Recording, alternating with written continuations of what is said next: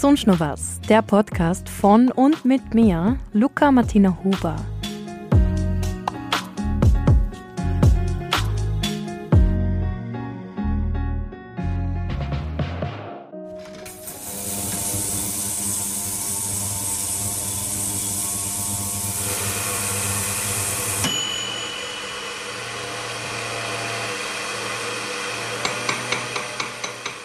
Hört sich das an, wenn in der Goldschmiede von der Katrin Eberhard im Regens, besser bekannt unter Schmuckelster, geschafft wird. Von Bunsenbrenner über chemische Lösungen bis zur Pfeile ist alles da. Über die Werkzeuge und ihren Beruf und was es braucht, zum Goldschmiedin werden können, erzählt sie uns jetzt aber selber.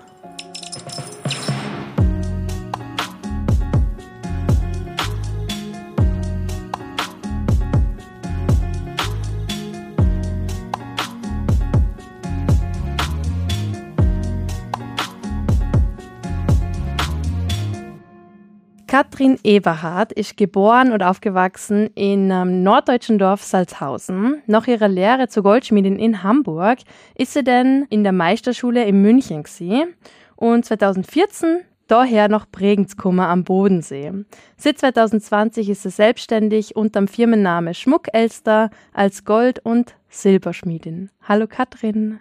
Hallo. Du nennst die Schmuckelster. Wie ist zu deinem Namen gekommen?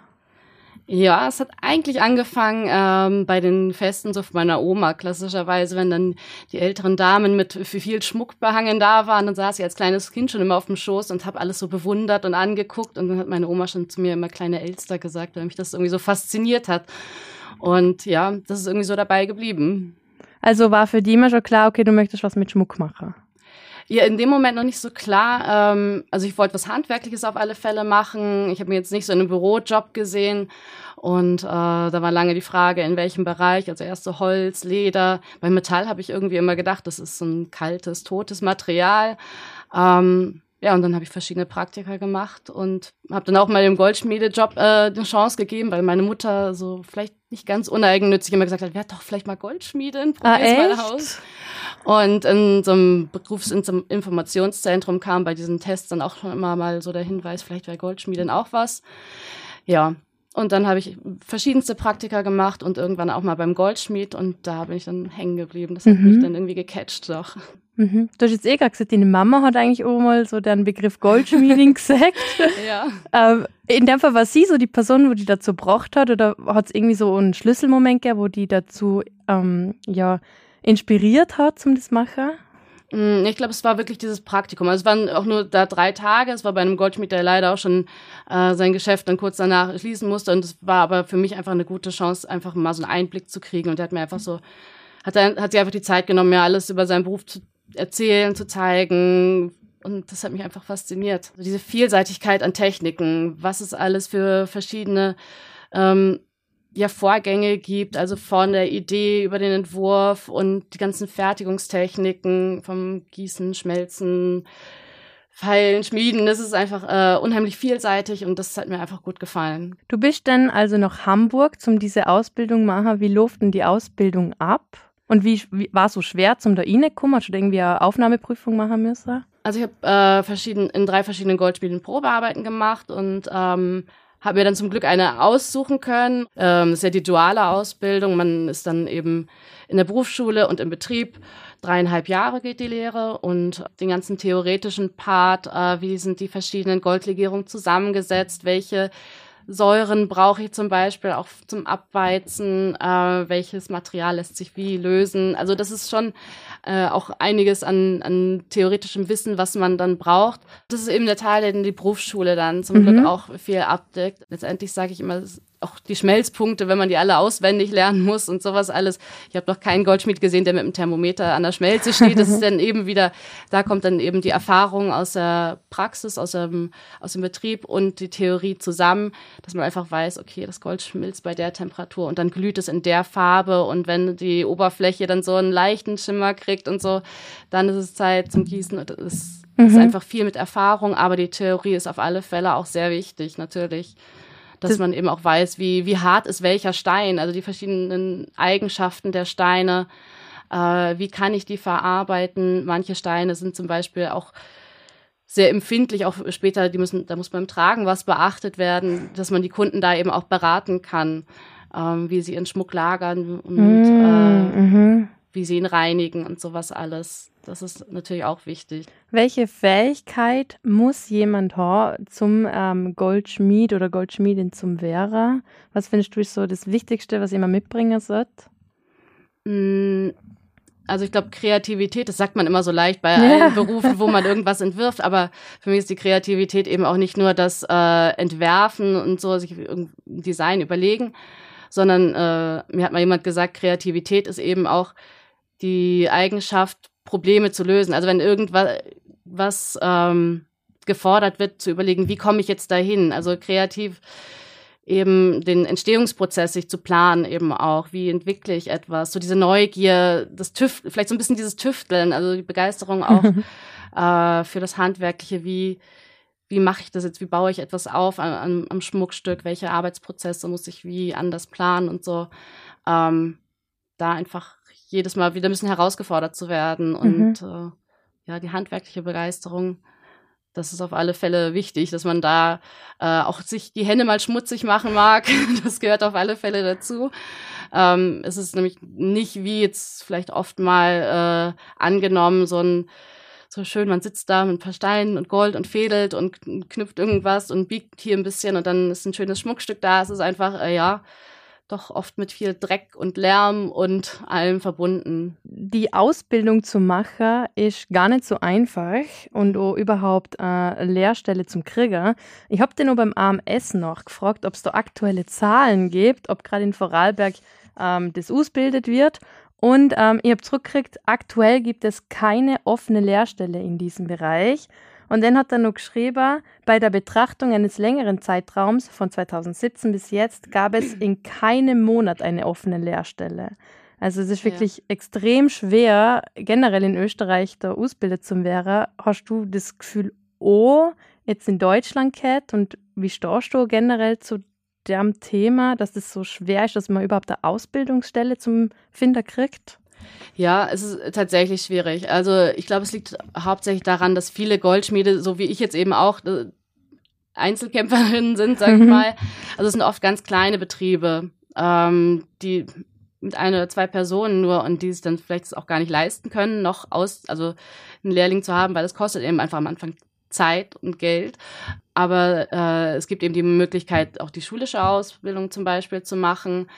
Ich finde es bei dem Handwerk immer schwierig, weil es ist einfach ganz viel auch mit Erfahrung, aber es kann eben ein guter Einstieg sein, wenn man die schulische Ausbildung schon mal hat und danach in den Betrieb einsteigt oder so. Es ist ja nicht leicht, einen Platz zu finden. Das habe ich schon von vielen gehört. Es äh, gibt äh, ich hatte auch schon einige Anfragen für Lehrstellen. Momentan ist es bei mir einfach noch zeitlich nicht möglich mit den Kindern und allem. Und äh, da ich auch noch von zu Hause aus arbeite, ist auf alle Fälle der Wunsch, später mal auszubilden. Aber ja, es ist nicht so leicht. Und mhm. als großer Betrieb ist es dann eher möglich, mal äh, jemanden abzustellen, der dann eben für die Lehrlingsbetreuung komplett zuständig ist. Und das geht in einem kleinen, in einer kleinen Goldschmiede im Tagesgeschäft selten oder schwer. Ich habe das Gefühl, bei deinem Beruf, das ist ja so traditionell auch, mhm. dass es halt voll oft, weil es in der Familie war, Wittergerber wird. Mhm. Hast du das Gefühl, dass es wichtig ist, dass man das so, aber in der Familie jemanden hat, der das schon macht und einem dann nur so quasi lernt? Mhm. Nein, ich glaube, es ist nicht so wichtig. Also äh, dieses klassische, wie es früher war, der, der Opa ist Tischler, der Vater ist Tischler und dann wird der Sohn garantiert auch Tischler. So, das gibt es zum Glück oder leider nicht mehr, wie man es nimmt. Also ich glaube, für viele war es einfach ein guter Startpunkt, aber es ist, finde ich, einfach so individuell die Berufswahl mittlerweile, dass einfach jeder gucken kann, was gefällt mir und dass da ähm, natürlich erleichtert es einem den Einstieg wahrscheinlich, wenn man das einfach von Kind auf schon irgendwie mitbekommt, einfach auch die Abläufe kennt und äh, das Arbeitsumfeld und sowas kennt, das kann das einem auf alle Fälle leichter machen. Ich hatte so jemanden jetzt nicht. Bei mir mhm. war es einfach die Neugier am Handwerk und äh, eben diese Begeisterung, die durch dieses Praktikum dann eben geweckt wurde. Wie hast du das oh, am Anfang vor der Selbstständigkeit gemeistert für die? So ein Kundinnenstamm ganz von neu aufbauen? Am Anfang fängt es halt klein an. Bei mir war es eben mit den Kindern, es ist eben nebenher, die so ein bisschen gewachsen, äh, auch von der Arbeitszeit her. Am Anfang geht es natürlich los mit Freunden, Bekannten, es spricht sich rum. Ähm, dann habe ich mal Märkte mitgemacht, um einfach äh, mich zu zeigen, weil wer soll wissen, dass es mich gibt, wenn man kein Ladengeschäft hat, wenn ich zu Hause meine Werkstatt habe und in meinem stillen Kämmerchen vor mich hinwerke, weiß ja keiner. Ähm, von daher ist es schon wichtig, dann irgendwie rauszugehen und irgendwo mitzumachen und zu präsentieren, was man macht und was man kann. Und das ist dann eben auch viel über die Eheringbranche dann so gewachsen. Ähm, am besten sind natürlich so Weiterempfehlungen und sowas alles. Aber ansonsten auch so mit den sozialen Medien ist es einfach für viele auch einfach eine gute Chance. Also ich finde, es ist, mhm. ähm, ich nutze es eben einfach auch als, als, Werbung, vor allem am Anfang, wo ich jetzt kein Budget hatte, um irgendwie mal äh, Werbung für mich zu machen. Das ist einfach, es kostet natürlich Zeit und du musst dich erstmal reinfinden und das ist auch nicht ganz einfach, aber äh, für mich ist es einfach auch eine super Plattform, um zu zeigen, was ich mache und einfach auch den Leuten, die vielleicht Interesse daran haben, an, an dem Schmuck, den ich mache, zu zeigen, hey, das kommt wirklich von mir, es kommt aus einer Hand, es ist irgendwie, mhm. ja, so entsteht etwas und auch ein Bewusstsein eben fürs Handwerk dann wieder zu entwickeln. Also du würdest sagen, dass Social Media bei deiner äh, Selbstständigkeit und der Sichtbarmachung extrem wichtig ist und eine große Rolle spielt. Ja, auf alle Fälle. Also für mich ist es eben es schafft natürlich auch Vertrauen, wenn die Leute dann so ein bisschen so einen Einblick kriegen und ähm, es ist für mich Werbung, es ist für mich auch ein Austausch mit anderen. Ähm, doch, es ist auf alle Fälle äh, eine große Chance. Also es hat eben wie fast alles äh, auch Schattenseiten, aber es ist doch eine gute Möglichkeit, wenn man es richtig mhm. einsetzt und für sich zu nutzen weiß. Also auf so Business-Accounts folgen ja nicht gern so viele Menschen. Mhm. Und deinem Business-Account, sage ich jetzt mal, folgen sehr viele. Also ich habe gesagt, du hast echt wirklich viele FollowerInnen. Ähm, wie hast du das geschafft? Gibt es da auch so diese eine Schlüsselressource, wo du sagst, das, das ist einfach der Grund, warum mir die Menschen gern auf meinem Business-Account folgen? Mhm also ich kann jetzt nur so das Feedback dann eben wiedergeben. Mhm. Viele sagen eben, dass sie dass sie es spannend finden, eben so diesen Einblick ins Handwerk und irgendwie halt vorher auch keine Ahnung hatten, wie sowas entsteht und einfach so diesen Entstehungsprozess gerne beobachten. Ich kenne es ja selber auch, also ich gucke mhm. auch gerne irgendwelche Videos von anderen Handwerkern, wie irgendwas einfach von, von null aus, sag ich mal, entsteht, vom Rohmaterial bis zum fertigen Stück. Und ähm, ich glaube, das ist einfach so ein bisschen das, was viele da auf meinem äh, Account dann finden und sehen, wie was entsteht. Du hast schon gesagt, dass viele dir zuerst folgen. Ja. Und dann hat danach irgendwann mal ein Auftrag bei dir hineinkommt von deiner Menschen. Ja. Hast du das Gefühl, dass es ähm, für sie auch wirklich so wichtig ist, zuerst mal sehr, sehr nah, was du alles so machst und ein bisschen beobachten und dann erst, wenn sie dann wirklich sicher sind, dann mit dem Auftrag kommen? Ja, schon. Also es gibt natürlich einige, die sagen, gut, wir suchen jetzt Eheringe, wir, also wir brauchen mhm. Eheringe und äh, schauen, wer, wer bietet das an. Und dass sie so auf mich kommen. Aber bei anderen, die mich jetzt zum Beispiel auf den Märkten eben treffen, das ist dann ja einfach auch äh, so ein bisschen das Vertrauen äh, entstehen lassen. Das ist, kommt alles wirklich aus einer Hand und da wird wirklich das Material genommen, was ich dann bringe und äh, da wird dann mein Schmuckstück für mich draus gemacht. Du machst äh, Social Media jetzt immer nur ganz allein für dich selber, oder? Ja. Also du hast doch keine Hilfe, weil das, wie du sagst, das beansprucht ja auch viel Zeit, oder? Ja, voll. Also es ist ja sowohl äh, die Fotos von den fertigen Schmuckstücken machen, ich zeige halt auch gerne, was in der Werkstatt eben gerade so entsteht, da Fotos oder kleine Videos machen. Ähm, es braucht schon Zeit. Ähm, mittlerweile äh, geht's ein bisschen schneller als am Anfang, wo ich dann planlos irgendwie rumgedrückt habe. Aber ähm, na, es ist äh, auf alle Fälle auch ein Zeitfaktor natürlich. Das Ganze, was, was so dahinter steht, ich sitze halt nicht nur im, in der Werkstatt oder bei der Kundenberatung, es ist viel Organisatorisches auch dahinter, eben wie in jedem Handwerk, was, was eben so anfällt, Materialbestellung, Kundenverein yeah. Terminvereinbarung und eben Werbung in dem ich Fall. Find, mir ist jetzt gerade der Gedanke cool, ich finde es voll interessant, weil man immer sagt, ja, ähm, durch das, dass man halt Handys haben und mit Mails und dass man halt ständig quasi verfügbar sind. Mhm. Aber das ist ja jetzt beim handwerklichen Beruf genau das Gleiche. Leider. Also, was heißt leider? Also, ich glaube, diese, ja, die Erreichbarkeit ist natürlich ein Ding, das muss man einfach lernen, dann abzuschalten. Das ist auch so ein Learning, was ich jetzt irgendwie in, in den letzten Jahren eben hatte, dass man einfach auch dann mal lernen muss, die Tür zuzumachen und zu sagen, ich antworte jetzt am Wochenende oder im Urlaub auch nicht auf die ganz auf die Kundenanfragen, mhm. sondern das hat Zeit bis Montag und ähm, auch die Arbeit, dass man dann nicht ständig sagt, ah, jetzt kann ich noch mal schnell eine Stunde, jetzt mache ich noch mal. Also Klar, es ist natürlich auch, man ist mit den Arbeitszeiten flexibel, wenn man zu Hause arbeitet. Ich kann dann auch mal abends noch zwei Stunden in die Werkstatt gehen und das mache ich auch gerne mal. Mhm. Einfach die, die Ruhe am Abend nochmal in meiner Werkstatt genießen und so den Tag abschließen. Aber ähm, ja, man muss schon darauf achten, dass man nicht äh, nicht immer dann sich verpflichtet fühlt, auch da in der Werkstatt zu sitzen. Wie gelingt dir das? Oder was machst du denn stattdessen? oh?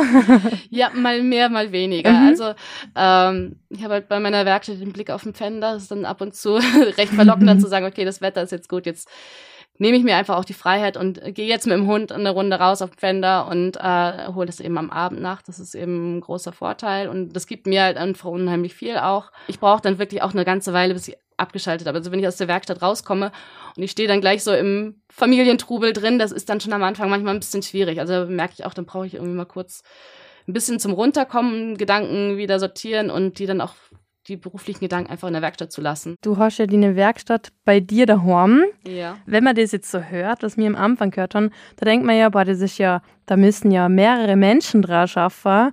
und, ähm, ja, und du machst das alles alleinig und das sind so viele einzelne Schritte. Also ich war voll begeistert. Ich habe mir davor gar nichts drunter vorstellen können, was man genau macht. Denn ist es ja auch gar nicht so ungefährlich. Also gerade mit dem Bunsenbrenner, also ähm, also da kommen schon Stichflammen zustande. Du hast mir nur erzählt, ja. ähm, es ist schon nicht so verletzungsfrei immer blieben. Nee, also wenn man mal einen Goldschmied nach äh, Berufsverletzung fragt, dann äh, ist äh, ein kleines Blätter dafür immer mal ran. Also es gibt kaum einen, der sich da nicht schon mal irgendwo, also die Haare abfackelt beim Löten, ne? vorne so ein paar neue Stirnfransen verpasst. Selbst das ist äh, nicht so unüblich. Oder neue Frisur. Genau, man, man, ist, man sickt sich mal ein bisschen in den Finger mit der Laubsäge. Es ist äh, ganz normal. Also ja, so wie meine Hände jetzt aussehen nach drei Wochen Urlaub, das ist eher selten. Ne? Meistens sieht man eben auch, dass es ein Handwerk eben ist, ja. Ja, ihr habt ja über, aber oh, wirklich tatsächlich über die Schulter geschoben, das ja. ist ja auch eine so genaue Arbeit. Ja, also jetzt bei dem Fräsen von Motiven oder irgendwie sowas, das ist dann viel nach Aus, äh, Augenmaß, aber ansonsten ist natürlich auch viel mit Messen und äh, Anzeichnen und Prüfen und sowas alles, ist auf, aufs Zehntel oder Hundertstel Millimeter genau. Ähm, doch das äh, braucht schon oft eine ruhige Hand. Und äh, bei so Sachen wie zum Beispiel beim Steinefassen, also das Edelsteinefassen, ist auch noch ein extra Beruf. Ähm, das habe ich bei meinem letzten Arbeitgeber äh, miterlernen dürfen. Und äh, so, dass ich jetzt einen Großteil der Steine selber fasse. Bei so ganz empfindlichen Sachen schicke ich es dann eben auch noch zum Experten, aber mhm. sonst mache ich das eben selber. Ja, das ist jetzt auch gerade, äh, weil du das gerade sagst, das hat mich nämlich auch voll begeistert, dass du eigentlich dir selber diese kleinen Gold- und Silberstücke bestellst und du machst ja sogar diese Bändle für Ketten selber. Dir dieses. Also den Draht ziehen. Ja, ja, genau, ja. der Draht selber machst. Also, das gibt's glaube ich auch nicht da äh, oft, oder? Dass das wirklich alles von Grund auf selber gemacht wird. Also, glaube, dass das so viele jetzt beim Zuhörer vielleicht, das ist unnormal äh, wichtig zum Betonen. Also wirklich, wo der vom kleinsten Nenner fangst du an eigentlich. Ja, eben. Also mein Ausbilder hat immer gesagt, Gold ist wie Knete. Das kann man immer wieder einschmelzen und neu formen. Es beginnt wirklich mit dem mit dem Urformen, also mit dem Schmelzen und dann Gießen. Also was möchte ich? Möchte ich brauche ich ein Draht? Brauche ich ein Blech für das Schmuckstück? Danach wähle ich die Form, wo ich es hineingieße oder mache ich es in einem Sandguss. Da gibt es allein schon ganz viele verschiedene Möglichkeiten. Und ähm, dann wird eben alles von Grund auf geformt, gewalzt und äh, Draht gezogen ähm, und so geformt, wie ich es dann eben für mein Schmuckstück brauche. Ich äh, biete es ja auch an, dass ich alten Schmuck für meine Kunden umarbeite. Ähm, es ist einfach erstmal so der Startpunkt, dass man fragt, was hast du für Wünsche? Womit fühlt man sich wohl? Möchte man eher was Auffälliges, Großes oder soll es eher ganz zart sein? Welcher Goldton passt vielleicht auch zum Hauttyp. Das ist, wenn man jetzt bei Null anfängt und kein eigenes Material da ist, dann ähm, ist das eben auch so ein Aspekt. Es gibt da mittlerweile von Gelbgold, Roségold, Rotgold. Äh, also es gibt so ein ganzes Farbspektrum. Was gefällt einem, was passt zu einem. Und ähm, ja, dann entwickelt man einen Entwurf. Ähm, ich habe auch immer eine gewisse Auswahl an Steinen eben da, falls ein Stein eingearbeitet werden soll.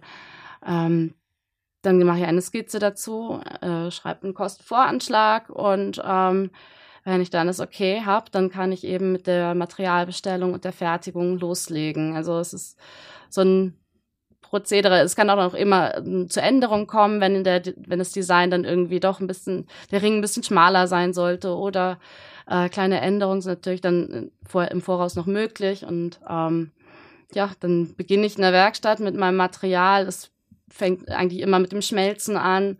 Das haben wir vorhin ja auch schon gehört, dieses Rauschen der Flamme, das ist dann eben das Einschmelzen vom Gold im Tiegel. Dann wird es in eine Form gegossen, ähm, gewalzt, geschmiedet, gesägt, gebogen, gefeilt. Das ist ähm, immer sehr abhängig eben, was entstehen soll. Und äh, geht dann eben bis zum Mattieren, Polieren, Gravieren, Steine fassen. Das sind äh, alles unheimlich viele kleine Arbeitsschritte, die dann eben Stück für Stück so das Schmuckstück zusammensetzen. Das habe ich mir nämlich auch gedacht, wo ich bei dir war und dir mal so über die Schulter schauen dürfen habe, da habe ich mir gedacht, boah, das ist ja, weil da ist denn gerade um so einen Fingerabdruck gegangen. Ja. Das mache ich jetzt ab und zu, das Material, das kann das ja recht schlecht bearbeiten, deswegen, wenn speziell nachgefragt wird, mache ich es, aber nicht so in meinem Standard-Repertoire. Aber das Muster machst du jetzt so freihändig, oder? Na, ich habe es mir jetzt in dem Fall, er hat mir die Vorlage der Runen geschickt, wie er es haben möchte. Jetzt habe ich es mit der Graviermaschine vorher eingraviert mm. und fräst es dann in dem Fall jetzt nach. Normal, wenn ich den Fingerabdruck halt so, dann kopiere ich mir den so groß, mhm. markiere mir die Linie und klebe mir das dann hier hin und dann kann ich immer zwischendurch so runterschauen und dann das eben so freihändig dann aufs. Echt? Du machst es so freihändig? Ja. So. Wow. Genau. Also, wo schon voll das fotografische Gedächtnis? also ja, in der Berufsschule lernt man auf alle Fälle Schmuckzeichnen auch. Man, es ist ja auch das Ziel, dass man dem Kunden vor der Anfertigung ein gutes Bild äh, verschaffen kann, wie das dann später aussieht. Also das Design ähm, aufzeichnet, eine Skizze macht. Ähm, zeichnen sollte man auf alle Fälle auch können. Ähm, ich nutze diese Fingerabdrücke oder eben auch Muster, die ich fräse dann häufig, um eben was Individuelles zu machen. Diese Fingerabdrücke sind eben oft in Eheringen äh, zusätzlich zu einer Gravur oder anstatt der Gravur dann eben der Abdruck vom Partner im eigenen Ring oder eben auch häufiger jetzt schon mal Anhänger mit dem Fingerabdruck von einem verstorbenen geliebten Menschen eben so als Erinnerungsstück und ähm, genau da fräse ich dann die Linien eben ganz fein, nicht nach dem fünften Kaffee, sondern morgens dann eben mit der ruhigen Hand unter Mikroskop und ähm, doch, da braucht man dann schon eine ruhige Hand und äh, ein genaues Auge für. Was gefällt dir am besten? Von allen, äh, ich sage jetzt vom ganzen Prozess her? Mm, das schwankt immer so. Also ich finde eben diese Vielseitigkeit so schön. Es macht mir halt unheimlich viel Spaß und so, dass ich dann eben auch so ein bisschen schauen kann, wie ist mein Tagesablauf und dass eben auch so die Arbeitsschritte so nach nach meiner Tagesform einteilen kann oder dass ich einfach weiß, gewisse Arbeiten, die fallen mir am Morgen leichter oder ähm, manches, das brauche ich abends, wenn ich dann schon ein paar Stunden in der Werkstatt bin, einfach gar nicht mehr probieren. So, also dass man sich das so ein bisschen einteilt. Aber ich bin einfach unheimlich gerne in der Werkstatt. Ähm, ich mag so dieses, diese rohen äh, Entstehung, also diese verschiedenen Zwischenstufen der Schmuckstücke, also diese ganz rohen am Anfang vom Schmelzen und Schmieden und sowas, das mag ich unheimlich gerne. Am schönsten ist natürlich am Schluss das fertige Schmuckstück dann zu verpacken und den Kunden auch zu überreichen. Das, das, macht eigentlich immer sehr viel Freude, weil sei es jetzt Eheringe oder eben ein Erinnerungsstück an, an eine geliebte Person, ist es äh, ja oft auch emotional und es ist dann schön zu sehen, dass es auch so geschätzt wird. Also sowohl die Arbeit in der Werkstatt als auch mit dem Kunden und das Entwerfen. Das ist alles so sein Reiz. Hast du schon mal irgendjemand auf der Straße getroffen, wo genau den Schmuckstück angehört hat, wo du denkst hast, ah ja, das habe ich gemacht? Ja, ja, doch. Echt? Ja. wie, wie ist das Gefühl? Es ist schon cool, ja. Also jetzt, wenn ich dann zum Beispiel bei meiner Mama, die hat natürlich so die allerersten Schmuckstücke, die in meiner Lehrzeit noch entstanden mm. sind, wenn ich die dann sehe, da denke ich mir manchmal, oh, oh je, das hat sich jetzt ganz anders gemacht, aber es ist auch eben ganz cool, so diesen diese Entwicklung zu sehen. Also das, ja, man, jeder fängt mal klein an, sag ich mal, und einfach wie sich dann über die Jahre auch einfach ein gewisser Stil entwickelt und man merkt einfach, welche Techniken machen mir Spaß, wo, was liegt mir, ähm, was passt eben so zu meinem Design. Mhm. Das ist gerade ein gutes Stichwort Stil. Weil wie würdest du den Stil beschreiben ähm, und was ist so, so das Besondere an deinem Schmuck für die oder für deine KundInnen? Ähm, also ich mag eben wie diese, wie gesagt, eben schon diese rohen im Entstehungsprozess, diese Oberflächen zum Teil einfach super gerne. Das heißt, es gibt bei meinem Schmuck oft eben so geschmiedete Oberflächen oder äh, grobe Strukturen noch vom Guss ist meistens eigentlich matt. Ich mache natürlich für Kunden, wenn sie es dann unbedingt shiny und schön poliert haben wollen, das gibt's auch mal, aber äh, in der Regel ist es einfach ähm, matter Goldschmuck mit äh, besonderen Steinen. Eben, ich liebe Steine, die auf den ersten Blick vielleicht auch nicht die Farbe so klar einordnen lassen. Ähm, auch mit dem Hintergrund eben, dass ich es so nachhaltig wie möglich mö machen möchte, weil das war wirklich ein Aspekt, mit dem habe ich lange gehadert in meinem Beruf. Also Schmuck ist einfach ein Luxusgut und ähm, es gibt eben mit den Rohstoffen, die man da so alltäglich verwendet, immer wieder ja Probleme, sagen wir es mal, mit dem Goldabbau, die Edelsteine. Es ist äh, eben schwierig und ähm, im Goldschmiede oder in der Schmuckbranche noch nicht so verbreitet, dass da wirklich auch darauf geachtet wird, dass es möglichst nachhaltig und fair abgebaut wird und gefördert wird. Kannst du das nochmal ganz kurz erklären, oh, ähm, was das bedeutet oh, in Bezug auf den Schmuck? Ja, also es heißt einfach bei mir in der Werkstatt ganz praktisch, dass alles aufgefangen wird, was an goldhaltigem oder edelmetallhaltigem Abfällen anfängt, fällt. Also das ist zum einen unter meinem Werktisch werden alle Pfeil- und Sägespäne aufgefangen. Ähm, alles, was irgendwie mit Gold in Berührung gekommen wird, auch das Reinigungsbad und sowas alles, das wird später alles wieder aufbereitet und zu einer Firma geschickt, die das dann eben wieder in seine Reinmetalle zerlegt. Und ähm, von dort aus kommt es dann auf meine Metallkonten, die ich bei dieser Firma habe und ich kann dann mein Material von dort wieder beziehen. Also es bleibt halt alles so in diesem Kreislauf. Und ähm, ich kann dort eben auch zertifiziert recyceltes Material beziehen, was dann zum Beispiel aus äh, altem Schmuckankäufen und sowas alles kommt und äh, aufbereitet wird. Ist das so, so ein Faktor für die Kundinnen, äh, wo wichtig ist heutzutage? Also wenn sie jetzt zu dir kommen, dass sie ganz äh, speziell und nochmal sagen, wir möchten das, wir möchten mit dir zusammen schaffen, weil du aber das so machst? Oder wissen die das so oftmals gar nicht, wie das abläuft? Und du musst ja das zuerst mal erklären, so, hey, wir haben eigentlich auch die Möglichkeit, nachhaltig Schmuck zu machen.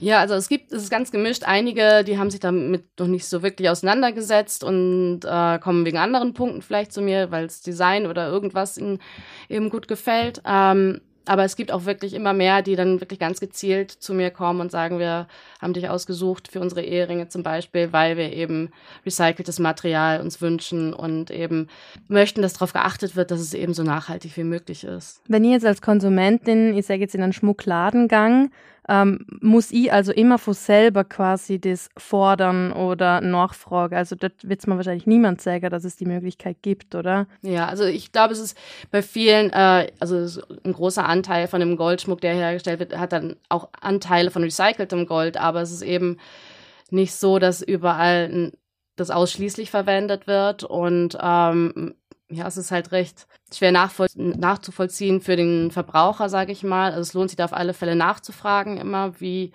wo kommt das Material her, äh, was sind das für Steine, ähm, wie wurden die abgebaut und sowas alles. Und da kann dann eben bei einem Goldschmied eben oft viel mehr Auskunft gegeben werden, als, sag ich mal, in einem so von der Stange Geschäft. Gerade auch, weil du jetzt das mit der Steine ansprichst, du hast mir dann ja auch gesagt, dass bei dir alle Labor gemacht sind, also wirklich Korne aus Minen gewonnen. Warum ist dir das so wichtig? Also die Diamanten sind ja. äh, laborgezüchtet, die Farbedelsteine, die ich verwende, die beziehe ich eben ähm, von Händlern, die wirklich darauf achten, dass die Bedingungen vor Ort in den Minen stimmen, die auch selber vor Ort sind. Ähm, und dort eben darauf achten, dass es keine Kinderarbeit gibt und dass die Umwelt nicht so belastet wird und auf die ganzen Bedingungen eben ein Augenmerk haben.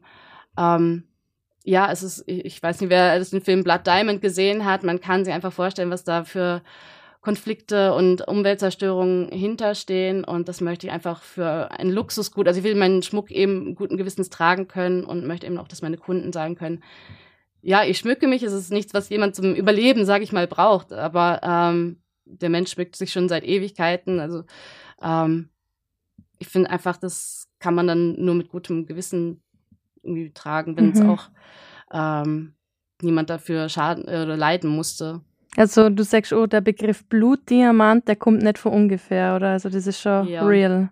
Ja, ja, doch, doch. Also es gibt zwar äh, immer mehr ähm, Initiativen, die darauf achten und oder sich dafür einsetzen, wie jetzt Kimberley-Abkommen und sowas. Aber ich denke mir, es wurde schon so viel der Erde entrissen. Es sind, wenn man sich die riesen Minen und so anguckt, ähm, es ist einfach eine, ein großer, großer Eingriff in die Umwelt. Und wenn man Diamanten mit den gleichen Eigenschaften, also optisch, chemisch, physikalisch, sind die komplett identisch zu den natürlichen Diamanten. Ähm, warum muss man dann noch weiter irgendwie die Umwelt zerstören? Es ist einfach nur eine Gefühlssache, ob ich jetzt einen natürlichen habe oder einen künstlich hergestellten Diamanten. Und da ist das Gefühl für mich eben besser, wenn es ein, einer ist, den ich aus dem Labor habe. Die funkeln genauso schön. du hast jetzt so gesagt, Schmuck wird eigentlich immer schon getragen. Was bedeutet ja. Schmuck für die? Ähm, also meine Schmuckstücke, die ich so persönlich trage, ähm, sind zum Beispiel alles auch Erinnerungsstücke. Also es war früher immer so gang und gäbe, die Taufkette oder irgendwelche kleinen Schmuckstücke eben als Geschenk. So, es sind oft eben Ereignisse, die man auch mit den Schmuckstücken verbindet.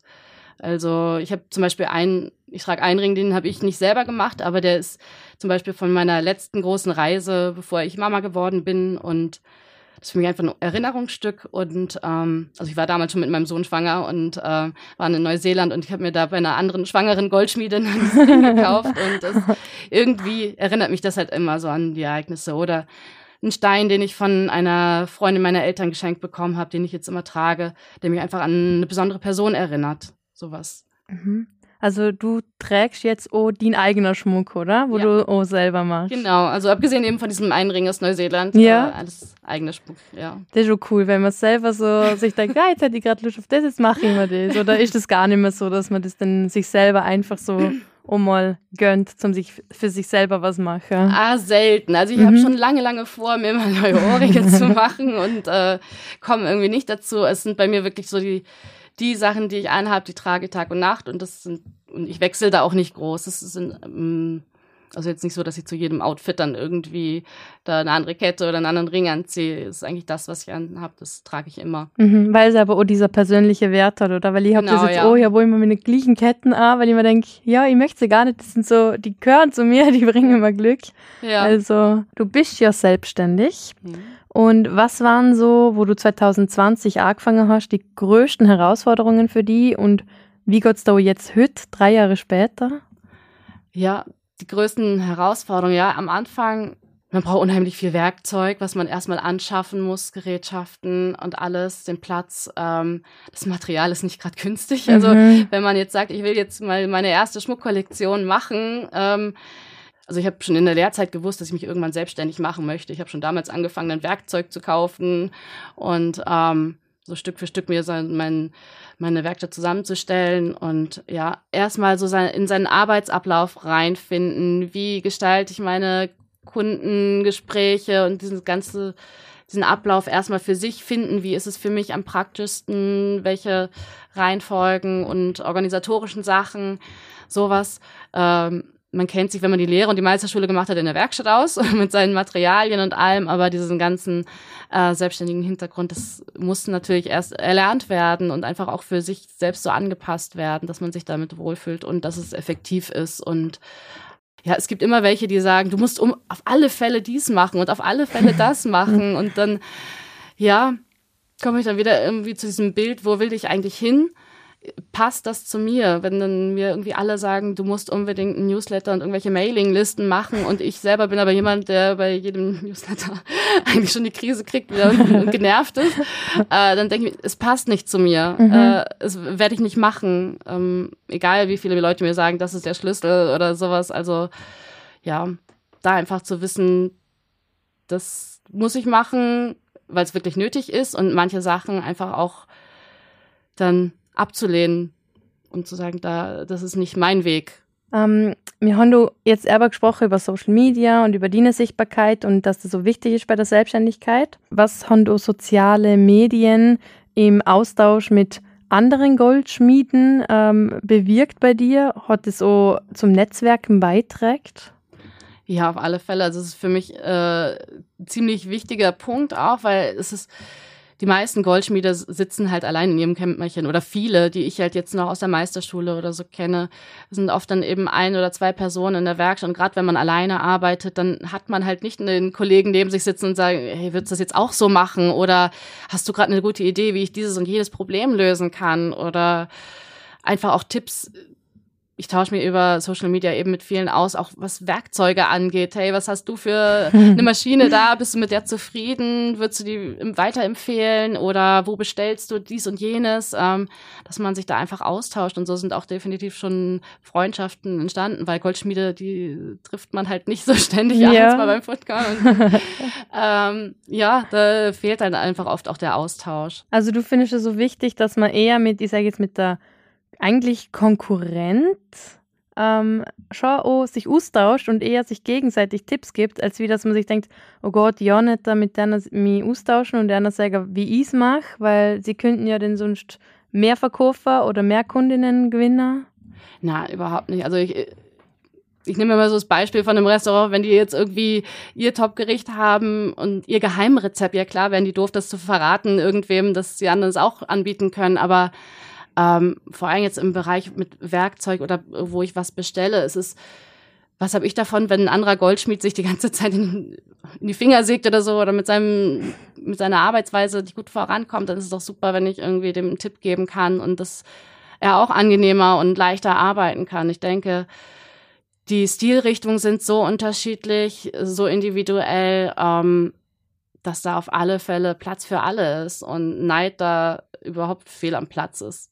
Was ist die Nummer eins Tipp für mehr Sichtbarkeit im Berufsleben? Rausgehen, sich zeigen. Also ich bin auch nicht so der Netzwerkmensch, so. Ich bin ganz zufrieden in meiner kleinen Werkstatt. Aber ähm, ja, wie vorhin schon gesagt, man muss rausgehen, man muss irgendwo präsentieren. Am besten ist es eben einfach, für mich waren diese Märkte einfach immer super, weil ich dann auch ein direktes Feedback bekomme, was kommt bei meinen Kunden gut an, ins Gespräch mit denen kommen kann, ihnen erklären kann, was eben meine Philosophie auch hinter dem Schmuck ist und warum es für mich oder was für mich für handgefertigten und nachhaltigen Schmuck eben spricht und sich da einfach zeigen, wissen, wo man hin möchte. Also für mich war es immer so, dass ich eben schon lange wusste, dass ich selbstständig werden möchte und ich mir irgendwann dann einfach mal gesagt habe, jetzt versuche mir vorzustellen, wie wo sehe ich mich später mal? So genau wie möglich, mit was für Kunden möchte ich zusammenarbeiten, welche äh, welche Leistung möchte ich anbieten, wie soll mein Schmuck aussehen, wie soll mein Arbeitsumfeld, Alltag aussehen und sich das wirklich richtig bildlich vorstellen und sich dann bei allen Schritten auch immer fragen, bringt mich das jetzt dem näher oder ist es jetzt nur irgendwie so ein Abzweig, den ich vielleicht gar nicht nehmen muss? Also das ist für mich auf alle Fälle so den, sein Ziel im Auge behalten. Wo finde ich die Leute, die zu mir und meiner Idee passen und dort dann hingehen? ähm, ja, wir sind eigentlich fast am Ende. Jetzt kommt die letzte Frage, wo du das Schlusswort hast. Und noch mal sagen darfst, was dir am Herzen liegt oder was dir vielleicht zu kurz kommt ist in der Folge. Sonst noch was? Ja, an jeden, der überlegt, das Handwerk zu machen, es, es macht Spaß. ähm, aber auch generell in der Berufswahl würde ich einfach sagen, überlegt euch, was, ihr, was man gut kann, was man gut oder was man gerne macht. In dem ist man meistens auch gut. Wo möchte man hin und wie möchte man es erreichen und dann einfach seinen Weg gehen und auf sich selbst auch vertrauen, einfach mal ab und zu auch mal dem Bauchgefühl einfach nachgehen. Wenn du Core-Folgen mehr verpassen möchtest, dann folge mir auf deinem Kanal und aktiviere die Glocke. Ich freue mich, wenn du mal Bewertungen in Form von 5 Sternen hinterlässt. Falls du die mit mir austauschen möchtest und um mitkriegen willst, was rund um sonst noch was läuft, dann folgt der Instagram-Seite. Sonst noch was, unterstrich Podcast.